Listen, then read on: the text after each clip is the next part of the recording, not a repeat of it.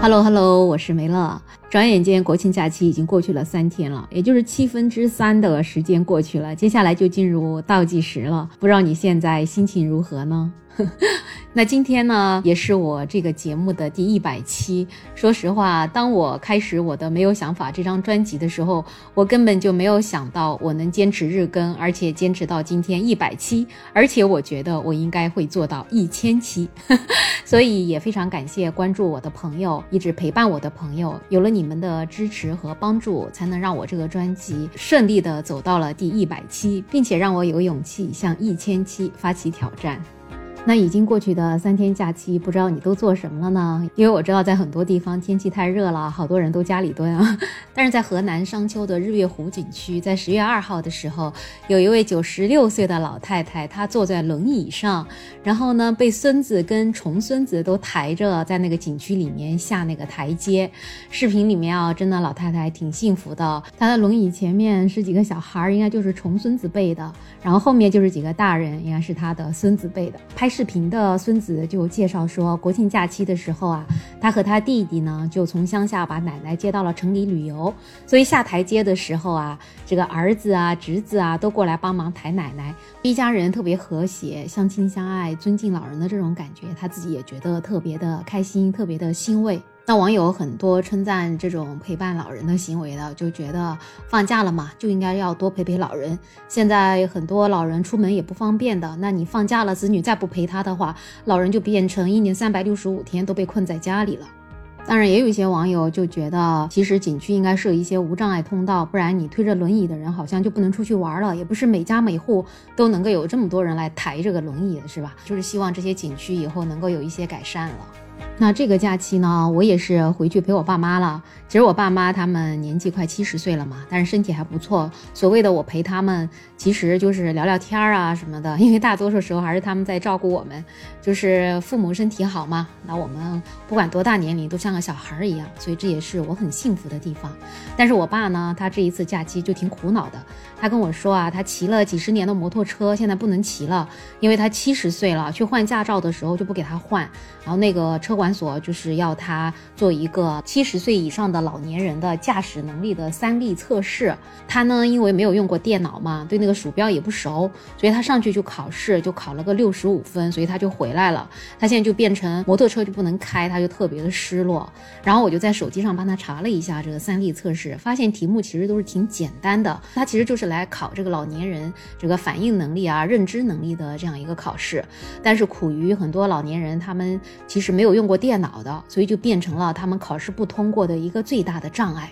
那我就在我爸爸手机上给他下了一下测试的软件，然后让他一直在不断的做练习，不断的做练习。他现在做了两天之后，发现自己终于可以百分之百准确了。然后他今天还在我的电脑上用鼠标再试了一下这个考试，他觉得特别有信心，他也特别开心，马上就能够开到他的摩托车了，终于不用被闲置了。但是我就想，我爸爸他还有我能够教他做这些练习，让他能够通过老年人的三力测试。那还有我和我的妹妹教他用智能手机，让他在出门的时候很多事情就会变得也很方便。但是我就想到，其实有更多更多的老年人，他们可能子女不在身边，不是很方便，或者说甚至有一些失独的家庭的这些老年人，在现代这个到处都是智能化产品的社会，他们出门真的挺难的。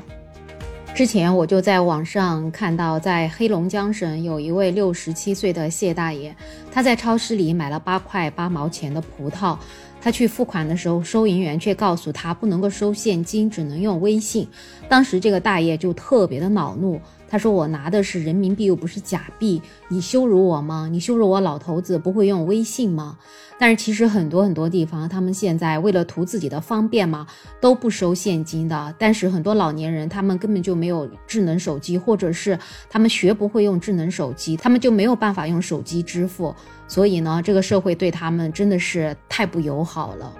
那如果只是买买东西还能够跟人家理论理论，但是买火车票就成了一些老年人特别难的痛。像之前有一年春节期间，在上海火车站的时候，有一个安徽宿州的，他其实才五十八岁，他连续跑了六趟火车站，他就是想买一张回家的火车票。可是每一次都无功而返，因为好不容易排到他的时候，就告诉他已经没有火车票了。那他就问工作人员：“那我到哪里才能去买火车票呢？”工作人员就跟他讲：“你要去网上买。”可是他怎么去网上买？他根本就不知道怎么去网上买。后来那个大爷他都在火车站下跪了，啊，真的是看到这样的新闻的时候，我就特别的难过。那还有关于打车嘛？现在不是大家都用叫车软件来打车嘛？所以你在路上跑的出租车，所有的都是奔着别人接的订单去的。那老年人他们根本就不会用手机打车，所以他们很多时候还是站在路边招手。可是他发现他在路边招手，那些亮着绿灯的出租车也是不停的，所以有很多很多的老年人，他们现在就不敢出门了。那除了打车，还有包括坐公交车。有一个网友他说，他看见两个老年人上了车又下去了，因为他们不会弄健康码，他也没有像别的老年人那样子有一个卡套码，然后挂在脖子里面。然后因为老人嘛，老了又听不清话，那司机跟他说你要用健康码什么的，老年人根本就不知道什么叫健康码，所以他动作又慢嘛，还被社会嫌弃。所以那个网友他就看了特别特别的难受，他就想每个人都有老的时候，为什么社会不给老年人留一条条路呢？那除了坐公交车，这没有智能手机的老年人，你要想去个商场啊，去个超市啊，甚至去个菜场啊，都很难进。我妈就说我们家附近有个菜场嘛，然后有一个大爷他就想进这个菜市场，但是那个门卫就不让他进嘛，因为他没有健康码。然后那一天我妈自己也是没有健康码，所以她也没有进去。后来她回家之后呢，她就让我妹妹帮她在手机上设好了健康码。那她就在想，那那个老人是不是以后就一直都不能够去菜场了呢？那其实你说坐公交车呀，去商场、去超市啊，这些都是生活上的一些事情，也许还有办法解决。但是老年人经常要去医院看病，真的对他们来讲就是一个家常便饭。那在疫情期间上医院都是需要提前在手机上预约的，然后按照这个预约的时间，你再到医院去看病。那这些事情对于年轻人、中年人来讲不是个事儿，而且反而还更加方便了。但是对于老年人来说，他们根本就不会在手机上预约，或者他们根本就没有智能手机去预约，所以他们都习惯了在医院的叫号的窗口苦等。那有一个网友他就说，他有一次去医院看牙嘛，就看到一个老奶奶颤颤巍巍的就走过去，跟叫号的护士说。他牙疼，能不能给他加个号？但是那个医院的牙科都必须提前在网上预约挂号的，现场根本就挂不了。那老奶奶就掏出了一个老年手机，就问他怎么挂。那护士就说：“您家里的人呢？”那奶奶又有点耳背，重复了好几次才知道孩子就不在她身边，也没有网络，也没有智能手机，连病都没有办法看，所以后来他就走了。那其实关于老年人挂号，我自己也是遇到的。我以前在医院做义工嘛。然后在那个挂号机上面就遇到了一个老年人，他来请我帮他挂号，但因为那个挂号机都是挂的当天号嘛，所以有的时候当天的号就没有了，那我还得给他再挂几天以后的号，他就得隔几天再来，那他离医院又有点远，其实挺不方便的。我就问他，我说你的孩子呢？你可以让他帮你提前在手机上预约好。他说他是失独家庭，他根本就没有小孩。哦，我当时听了真的特别的心疼他，然后我就说，要不你就把你的身份证号码给我，以后呢你就给我发微信，你发完微信我就在手机上帮你挂号。所以其实已经好几年过去了，他每次要去医院都是我来帮他挂号的。但是说到底，这个失独的阿姨她其实还至少有个智能手机，所以呢，她不管怎么样，她还可以给我发个语音，我还能够帮助她。那像那种真的只有老年纪的老年人，他们想寻求别人的帮助，其实都很难。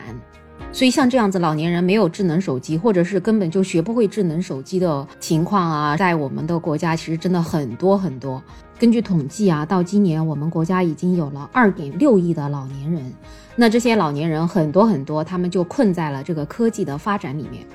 社会进入了智能化，科技也发展了。对于年轻人或者对于可以用智能手机的这些人来讲是好事儿，但是对于很多老年人，真的缺少了一些善意。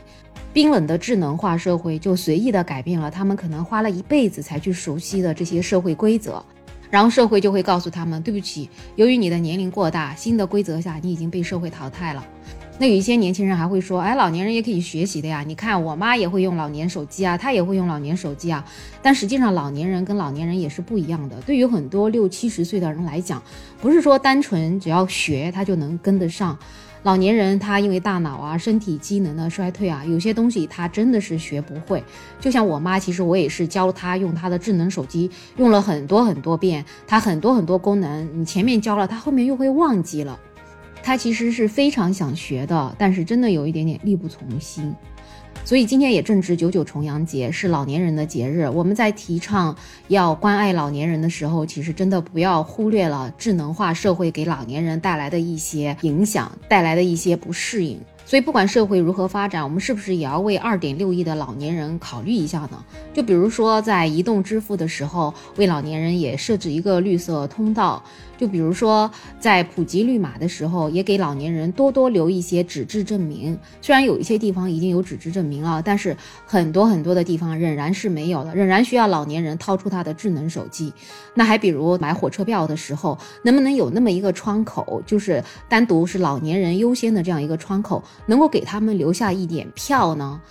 甚至还有我们的数字电视啊，我不知道你们会不会用，连我都不怎么会用这个数字电视，真的是太复杂了。一个机顶盒配的遥控器上面有几十个键，你说让老年人怎么去开这个电视？现在有很多老年人，他们真的就连电视都看不上了。所以呢，就希望我们这个社会啊，各种机构啊，能够多多关注这两亿多的老年人，不要让他们觉得到老年了跟不上社会了，感觉被这个社会给淘汰了。那我们相对年轻的人呢，也尽自己的能力嘛，尽力的去关爱我们身边的老年人。在有一些机构，在有一些社会的制度上还没有改变过来的时候，我们能够帮一个就是一个吧，不能说啊他没有子女吗？因为其实谁能保证谁的子女是一定在身边呢？我们互相帮助吧，就给老年人多留一个生存的空间吧。好了，那今天这个话题就聊这么多。不知道你这个国庆节假期有没有回家陪老人家呢？或者说你身边有没有这样子被时代抛弃的老年人呢？不管怎样，都欢迎在评论区留言。最后呢，也欢迎订阅、收藏、点赞我的专辑。我是梅乐，我们下期再见。